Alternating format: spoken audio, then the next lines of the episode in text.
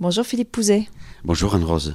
Merci de nous accueillir ici au collège lycée euh, Père Amal Saint-Joseph à Lourdes. Nous sommes dans l'Astro Club. Alors vous allez d'abord vous présenter et puis nous expliquer ce que c'est que cet Astro Club.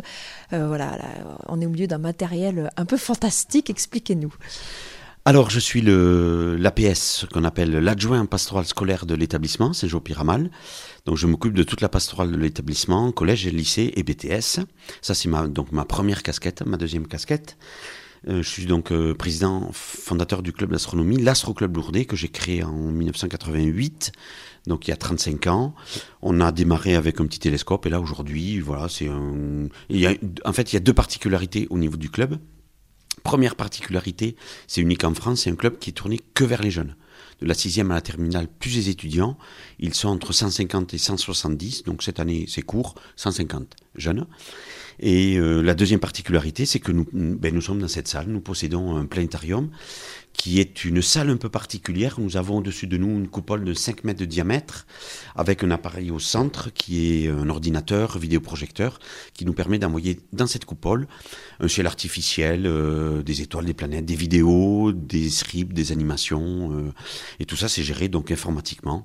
Et c'est la deuxième particularité du club. Donc on est tourné vers les jeunes et, euh, et on possède un planétarium unique en France dans un établissement scolaire. Alors ces jeunes donc euh, euh, découvrent votre passion, vous partagez avec eux votre passion. Elle vous vient d'où cette passion du ciel?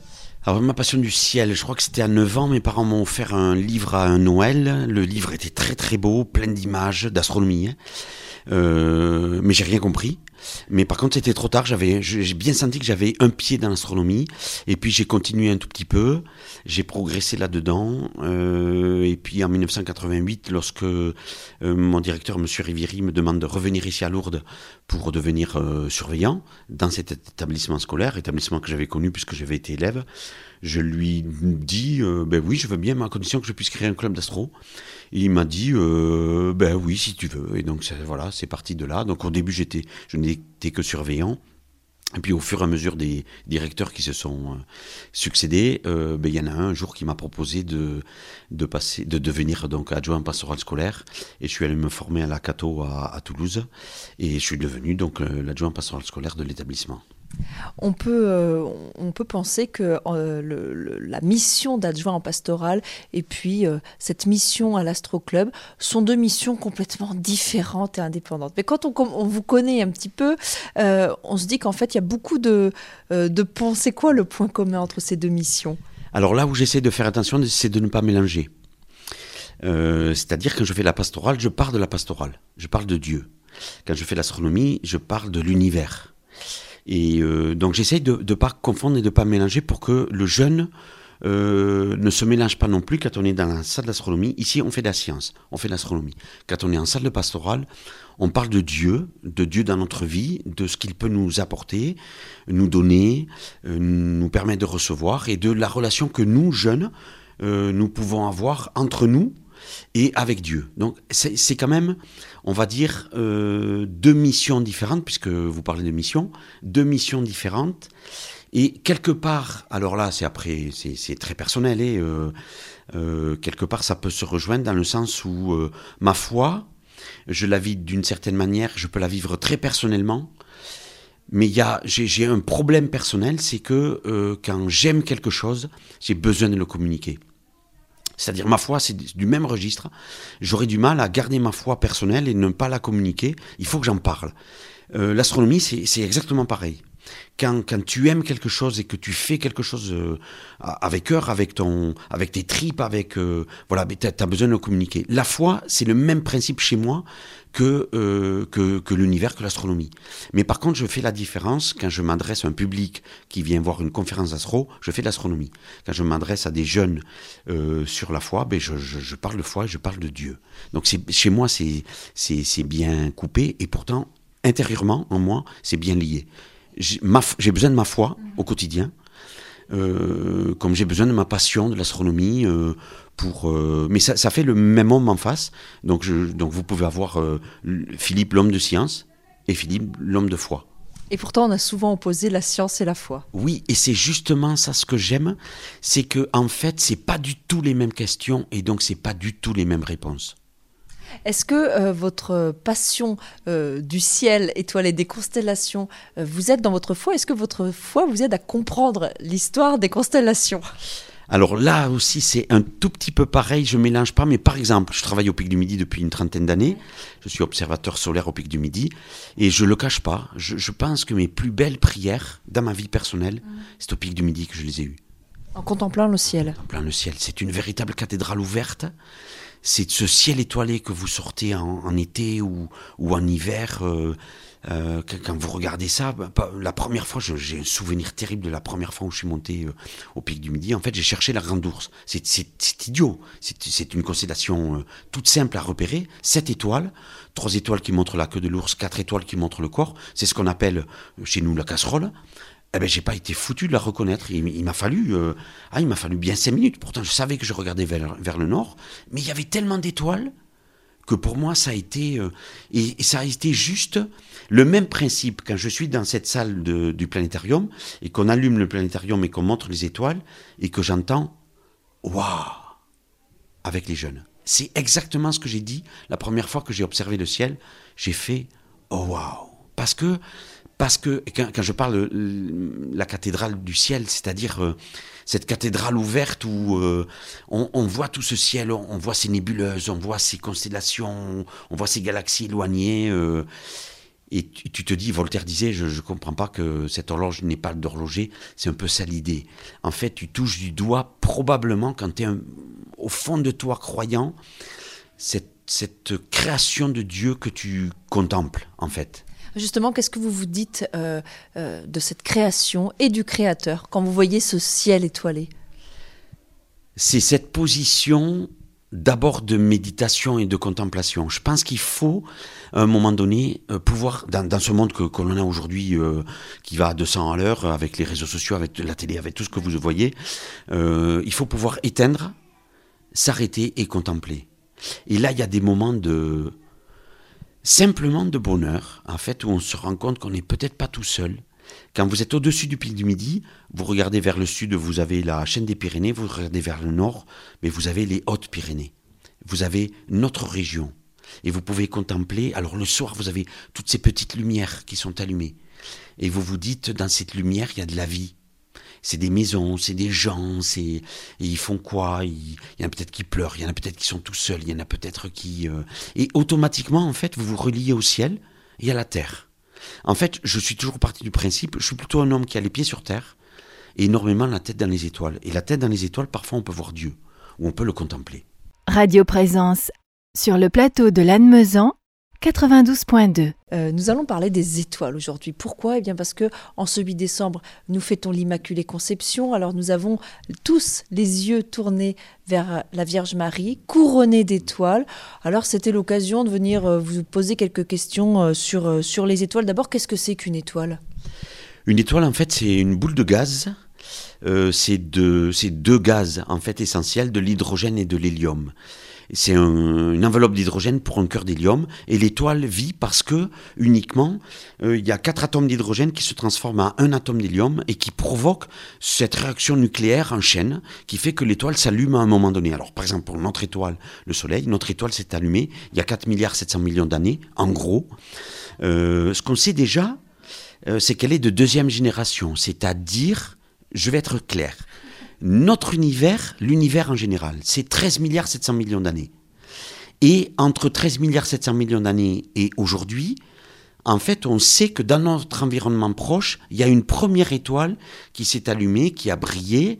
Avec une, quand il y a une étoile, il y a automatiquement des planètes qui tournent autour. Et puis cette étoile, un jour, c'est ça qui est très beau en fait. Une étoile, ça naît, ça vit et ça meurt. Tiens. C'est pas éternel une étoile? Non, c'est pas éternel. C'est comme l'être humain. L'être humain naît, vit et meurt. L'étoile, c'est pareil. Une étoile va naître, va vivre, et un jour va mourir. Quelle durée de vie d'une étoile C'est astronomique, hein, excusez-moi. Là, on est en, milliards d'années. Euh, notre, notre, étoile s'est allumée il y a 4 milliards 700 millions d'années. On est à la moitié de sa vie. C'est pour ça qu'il est orange. Il lui reste donc 4 milliards 700 millions d'années à vivre, en gros. Lorsque vous regardez dans le ciel des étoiles, si vous repérez des étoiles qui sont rouges, elles sont en fin de vie parce qu'elles sont rouges. Le rouge, ça nous donne, ça, ça nous parle un tout petit peu de l'étoile en question, de la chaleur, de, de ce qui fait l'étoile. Le bleu, c'est jeune. C'est jeune, c'est, ça a déjà quelques milliards d'années de vie, mais c'est très jeune. Euh, par exemple, il y a, y a une, une, une constellation remarquable dans le ciel qu'on appelle les Pléiades, un endroit lumineux qui sont sept étoiles jeunes et qui sont bleues. Et on les repère dans le ciel, mais, mais de suite. Juste à côté, il y a une étoile qui est rouge. Donc cette étoile rouge, c'est une étoile qui va exploser en supernova. Je suis incapable de vous dire quand, peut-être demain. On a juste un petit problème, c'est que si elle meurt demain, cette étoile-là, elle est par exemple à 200 années-lumière de nous, et eh bien pendant 200 ans, on va encore l'avoir brûlée. Je vous donne rendez-vous dans 200 ans pour voir son explosion. En fait, il y a des étoiles qui, qui, meurent et qui naissent tout le temps. Tout le temps, exactement tout le temps. Le jour où vous verrez euh, la mort d'une étoile, il faudra juste vous dire qu'elle n'est pas morte ce soir. C'est ça qui est un peu problématique. Elle est morte. Alors, par exemple, l'étoile la, plus proche de nous, c'est Alpha du Centaure. Elle est à 4 années-lumière de nous. Tout simple. C'est-à-dire, si vous l'observez aujourd'hui, ce soir, et que vous la voyez exploser ce soir, elle ne sera pas morte ce soir. Elle sera morte il y a 4 ans. Mais l'information j'explose va mettre 4 ans à nous parvenir. Et 4 ans, c'est proche de nous.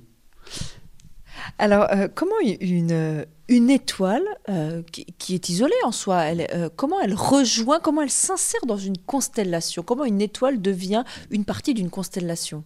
Vous rigolez, c'est peut-être une question idiote. Hein, moi, je je suis pas du tout. Je, je, vais être très clair. Il y a des étoiles qui sont solidaires, solitaires, pardon, mais c'est très rare. Une étoile appartient à une famille. C'est comme l'humain. L'humain appartient à une famille, l'humanité. Une étoile appartient à une galaxie. Et une galaxie, c'est 200 milliards d'étoiles. Notre galaxie s'appelle la Voie lactée. Il y a 200 milliards d'étoiles. Et dans l'univers, nous pensons, alors on, part du principe que quand dans... Alors, on ne les a pas comptés, je suis désolé, là, c'est... Vous auriez pu les compter quand même, avant qu'on arrive. C'est un peu compliqué, on voulait, mais c'est un peu problématique de compter les étoiles de notre galaxie, la Voie lactée, parce que d'abord, il faudrait quitter notre galaxie, et ça, c'est uniquement impossible, tel que nous savons aujourd'hui. Euh, le, le peu où l'être humain est allé, c'est uniquement jusqu'à Pluton. Pluton, c'est 4 milliards de kilomètres de chez nous. C'est très peu, hein, c'est juste à côté. Notre étoile la, plus proche, c'est 4 années-lumière. On parle plus en kilomètres, on parle en années-lumière. C'est-à-dire, euh, la, vitesse de la lumière, c'est 300 000 km à la seconde. Euh, je ne vais pas vous... Vous, me perdez là. J'adore perdre les gens. Revenons plus clairement. Je vous ai dit que notre étoile, le Soleil, appartenait à une famille d'étoiles. Alors certains astrophysiciens diront qu'il y a 100 milliards d'étoiles dans une galaxie, d'autres 200, d'autres 300. J'aime bien couper la poire en deux. Je suis toujours parti du principe qu'il y avait 200 milliards d'étoiles dans notre galaxie. Et ce que j'aime bien vous dire, c'est que dans notre univers, il y a probablement 200 milliards de galaxies, avec chacune 200 milliards d'étoiles. Ah, ça, me laisse euh, sans voix. Est-ce que les, étoiles, elles, bougent tout le temps Elles voyagent euh, Comment ça se passe? Comment ça se passe la vie d'une étoile? Alors la vie d'une étoile, donc ça naît, ça vit et ça meurt, mais avec des, des, hum, durées astronomiques. Ça c'est le premier point un tout petit peu à comprendre. il y a toujours deux mouvements dans l'univers. Un premier mouvement de rotation, tiens comme la Terre. Nous tournons sur nous-mêmes en 24 heures. Il y a un deuxième mouvement de révolution, ben, comme la Terre nous tournons autour de notre étoile en un an.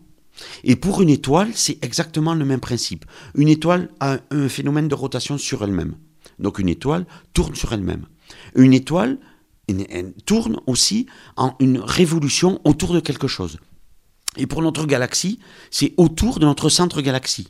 Alors nous, il faut imaginer ce qu'on appelle une spirale barrée. Donc c'est une galaxie qui est en S, barrée parce qu'au centre, il y a énormément d'étoiles donc c'est très très lumineux. Et nous, on appartient dans un des bras de la galaxie. Nous, notre étoile, le Soleil, est le cortège de ces quatre planètes rocheuses, quatre planètes gazeuses et 32 autres corps rocheux qui tournent, qui autour. Et on, est, mais on est très très petit. Hein, dans notre galaxie, la Voie lactée. Tellement petit que euh, ben, toutes les étoiles que l'on voit, en fait, en, sortant dans le ciel le soir, ce sont des étoiles qui appartiennent à notre galaxie on ne voit pas d'autres étoiles d'une autre galaxie. Elles sont à nous. Elles sont à nous. Celles-là, celles que vous voyez dans le ciel, ce sont des étoiles de notre galaxie. Alors les peuples de l'Antiquité ont décidé un jour de cartographier le ciel qu'ils avaient au-dessus d'eux. Et ils se sont dit, en fait, euh, ils, ils ont repéré dans le ciel des étoiles et ils ont imaginé ce qu'on appelle des astérismes, c'est-à-dire des traits qui ont relié des étoiles l'une à côté d'elle et qui ont formé des mi- figures mythologiques. Oui, parce qu'en fait, on ne repère jamais une étoile. On repère une étoile dans une constellation. C'est ça. On, repère un groupe d'étoiles. Et ce groupe d'étoiles s'appelle une constellation. D'accord? Dans notre ciel, il y a 88 constellations connues aujourd'hui. Et mais depuis, depuis l'Antiquité, d'accord? Attention, nous voyons, nous, parce que Lourdes fait partie de l'hémisphère nord terrestre, donc nous voyons les étoiles de l'hémisphère nord céleste. Voilà, alors il faudrait euh, inverser, changer de sens pour pouvoir tout observer. Euh, une étoile, elle est chaude ou elle est froide? Une étoile est plutôt chaude parce qu'elle émet de l'énergie. On appelle, il y a aussi ce qu'on appelle des étoiles froides euh, qui sont plutôt en fin de vie. Alors une question, alors peut-être ça va vous faire sourire ou bondir, je ne sais pas, mais euh, à quoi ça sert en fait une étoile? Mis à part à nous émerveiller. Alors c'est, c'est- ça sert euh, pas simplement à nous, émer- nous émerveiller, ça sert à nous donner de la chaleur et de la lumière pour nous les, les terriens par exemple. Le soleil ne suffit pas. Le soleil, si si, le soleil suffit. Notre étoile, le soleil, nous donne de la lumière et de la chaleur. Et nous, alors c'est, la, c'est, l'histoire un peu de, de notre système solaire, c'est que nous en fait, nous nous trouvons à une bonne place, 150 millions de kilomètres de notre étoile, pour que notre Terre puisse avoir de l'eau sous les trois formes liquide, solide et gazeuse. Euh, liquide, puisque vous le savez, la, vie est apparue dans le domaine de, la mer, en fait, euh, dans les océans. Et puis, euh, à un moment donné, vous allez sur Mars, par exemple, mais il n'y a pas d'eau. Et l'eau est en profondeur, elle est plutôt solide. Vous vous approchez euh, la planète qui se trouve à proximité du Soleil, Mercure et Vénus, ben, il n'y a plus d'eau parce qu'elles sont trop près et l'eau s'est évaporée. Donc il n'y a pas de possibilité de vie sur Mercure et Vénus, ni sur Mars. Mais nous, la Terre, nous sommes à une bonne distance entre le Soleil et la Terre, 150 millions de kilomètres, pour offrir à la Terre tous les éléments possibles de la vie, telle que nous la connaissons aujourd'hui. Alors, euh, on parle beaucoup d'écologie intégrale, bien sûr. Euh, on sait qu'il y a quelques semaines, le pape François a sorti la, suite de Laudato Si, Laudate Deum. Euh, Peut-être que vous l'avez déjà lu, cette exhortation apostolique. Est-ce que vous, vous êtes inquiet? Quand vous observez le ciel, quand vous observez les étoiles Est-ce que vous, avez, vous voyez des signes qui peuvent nous inquiéter? Alors franchement, pas au niveau du ciel. Parce que c'est dans des durées astronomiques, et on sait pertinemment que, par exemple, sur le réchauffement climatique, puisqu'on parlait de ça, euh, notre Soleil y est pour rien. Par contre, c'est la Terre. La Terre, nous savons que nous avons un cycle de euh, glaciation ou de réchauffement climatique, mais c'est un cycle normal au niveau de la Terre. Il ne il faut pas avoir peur. Sauf que là, nous avons un petit problème, c'est que l'être humain a provoqué un réchauffement climatique, il a multiplié en fait. C'est un réchauffement, réchauffement climatique qui devait arriver dans un cycle normal.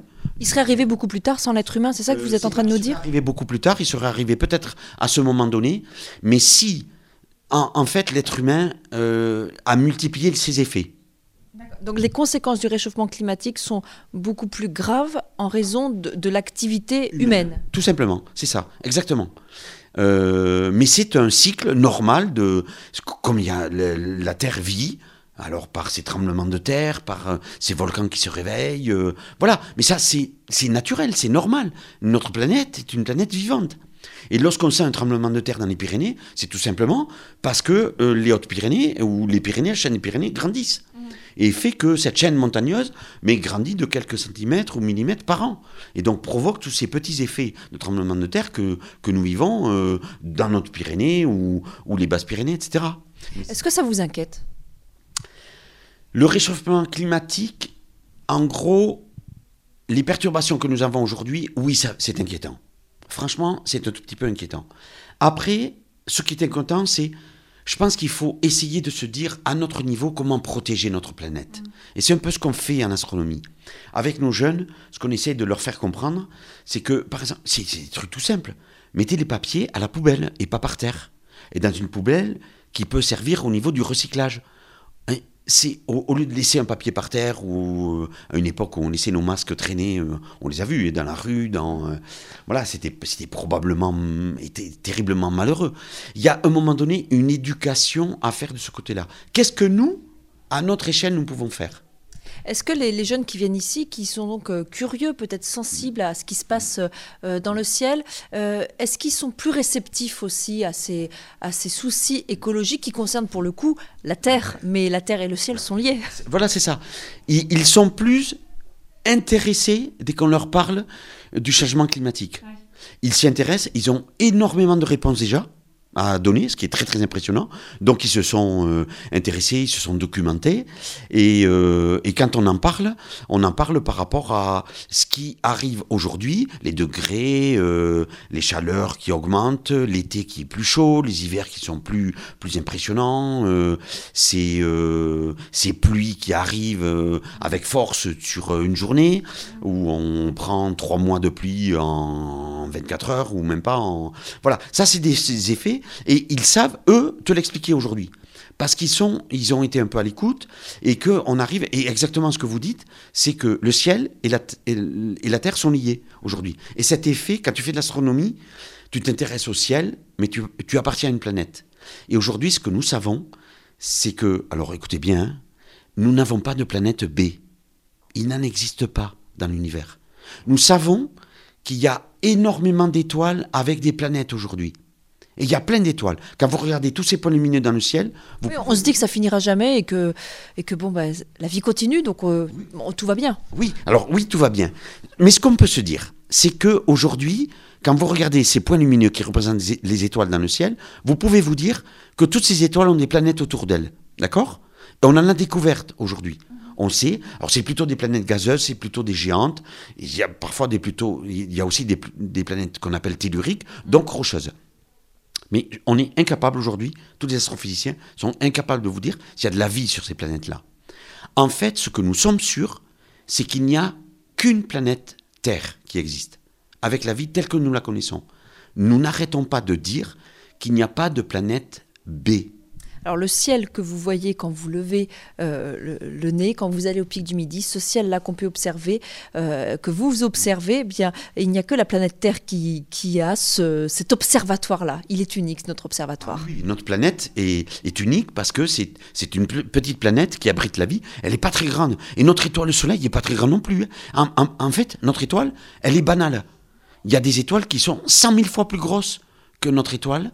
Et donc, euh, si, si, si on, euh, je ne vais pas dire qu'on ne comprend pas pourquoi la vie est apparue là-dedans. Si, on comprend parce que tout est, tout est fait au niveau de notre système solaire pour que la vie puisse apparaître sur la Terre. La vie telle que nous la connaissons. Après, il y a une science qu'on appelle l'exobiologie qui travaille sur l'idée de euh, la vie en dehors des planètes de notre système solaire. Et donc, on essaye de comprendre comment pourrait être la vie là-bas. Et, et on pense qu'elle ne serait pas comme nous. Euh, ça peut être une vie euh, biologique, cellulaire, unicellulaire, mais alors là, c'est on, ouvre des champs de vision qui sont plutôt euh, exceptionnels. mais c'est ce qu'on se dit, c'est que pour l'instant, on n'a pas trouvé de planète B identique à la Terre.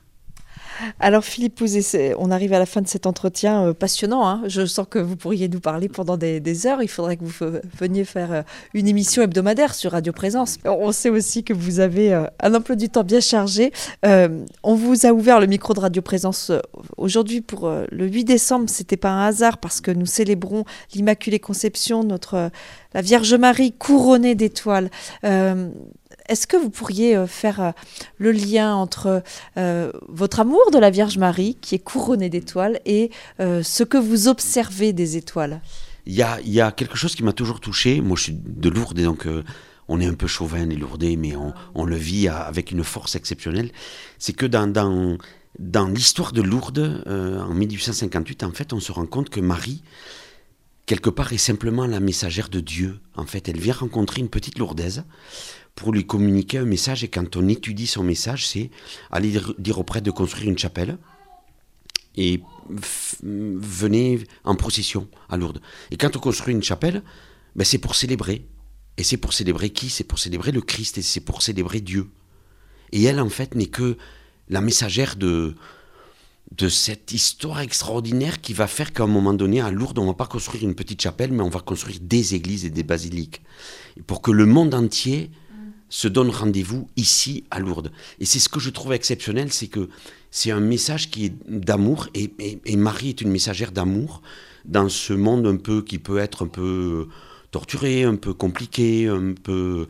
C'est alors à cette époque-là où on est en, dans le mois de décembre, il y a ce, message de de cette Vierge couronnée d'étoiles, avec ces étoiles qui, qui, qui donnent un tout petit peu une idée, une dimension qui est un peu astronomique, et ce que j'aime à dire un tout petit peu, c'est que cette messagère de Lourdes, cette Marie, quand on fait le chemin de croix, et c'est un chemin de croix sur Lourdes, et qu'on voit cette station où Marie regarde son fils Jésus qui porte sa croix, cette histoire s'est passée il y a 2000 ans, elle s'est passée à Jérusalem, et on est à quelques mètres à vol d'oiseau de cette femme qui est dans le rocher de Massabielle, eh bien c'est la même femme.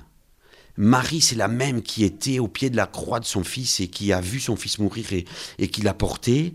Et 1858 ans plus tard, cette femme revient à Lourdes pour donner ce message d'amour, construire une chapelle pour célébrer l'Eucharistie, pour célébrer son fils. En, tant que chrétien euh, lourdais, c'est juste exceptionnel, quoi. Enfin, euh, voilà, venez à Lourdes, continuez. Et, lorsqu'on met, euh, lorsqu'on couronne Marie de ses étoiles, euh, c'est le cœur du croyant et c'est le cœur de l'astronome qui rejoint un peu cet univers qu'on observe et, euh, et qu'on se dit, euh, mais Dieu passe par là aussi, quoi, dans cet univers d'étoiles. Merci beaucoup d'avoir partagé avec nous un petit bout de cet univers d'étoiles que l'on comprend certainement moins bien que vous, mais voilà, vous nous avez ouvert une appétence pour ce monde étoilé. Philippe Pouzet, vous qui avez les pieds sur terre et la tête tournée vers le ciel. Merci beaucoup. Merci à vous, c'est un plaisir.